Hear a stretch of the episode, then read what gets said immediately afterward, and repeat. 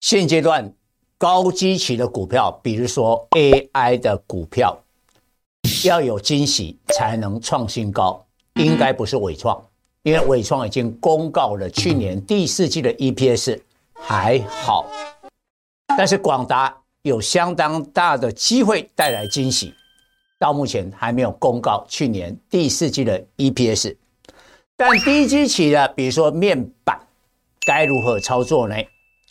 面板的话，今天是友达表现比群创好，是因为它的涨幅落后。但是现在有种种的利多，包括我们讲过红海危机啊，这个电视的面，欧洲市场要提前的出货，日本的地震让偏光板的原料呢供给不顺，这个都会推升面板的报价。所以只要财报。慢慢的明朗化以后，相信这些股票都会有表现的。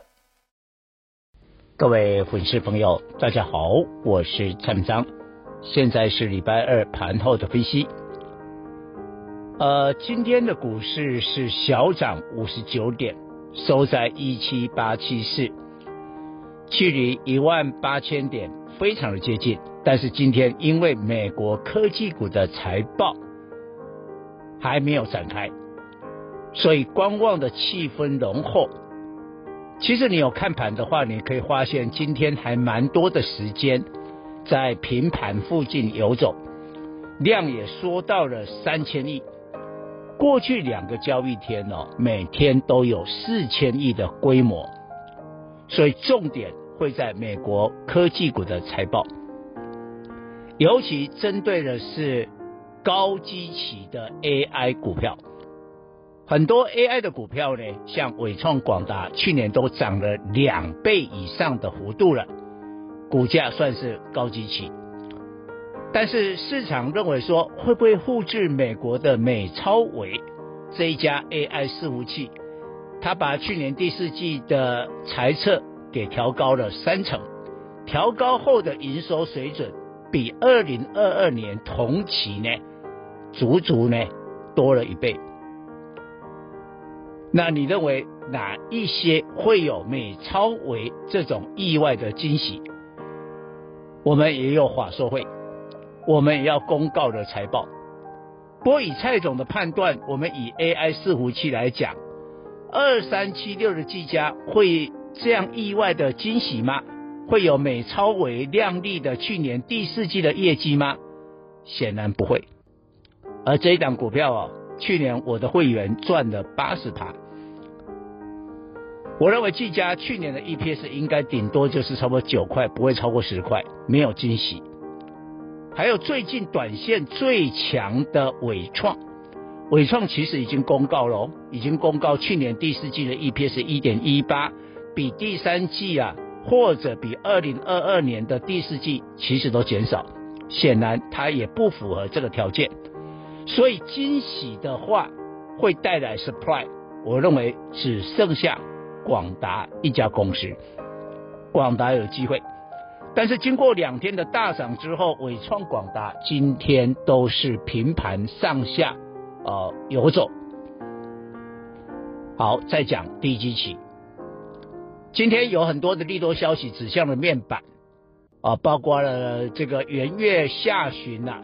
所有的电视面板报价都开始止跌反弹，最具指标的是三十二寸的面板小涨一美元，这个符合蔡总的判断。再过来，上个月呃日本不是能登半岛的地震吗？地震之后哈、哦，面板有一个关键的零组叫零组件叫偏光板，它所需要的一个关键的材料原料呢，现在因为日本的地震呢。生产不出来，所以就给予面板涨价的一个理由。再过来，我讲过的红海危机，粉丝会认为说红海危机关系这个电视啊，面板有什么关系啊？有哎、今年欧洲杯就是那个最热门的那个足球啊，四年举行一次啊，六月举行。哦，这个欧洲啊，所有的观众都是要看这个欧洲杯。然后到了七月的话，巴黎奥运哦，这全世界都要看的了。但是因为红海的危机呢，现在电视的出货要提前，对面板的采购也会提前。但是大家会问，哎，怎么今天好像友达比较强？友达这一波是比较落后的，所以今天是补涨，哦，补涨。但是群创是比较领先的，哦，今天就稍微的休息。但是整体来讲，低基期的面板应该是一个蓄势待发，所以稍后几天就看美国科技股的财报，只要有利多的话，我认为大盘要攻一万八千点并不难，但是就是怕万一有一点点的杂音，这个大盘就会整理了。以上报告。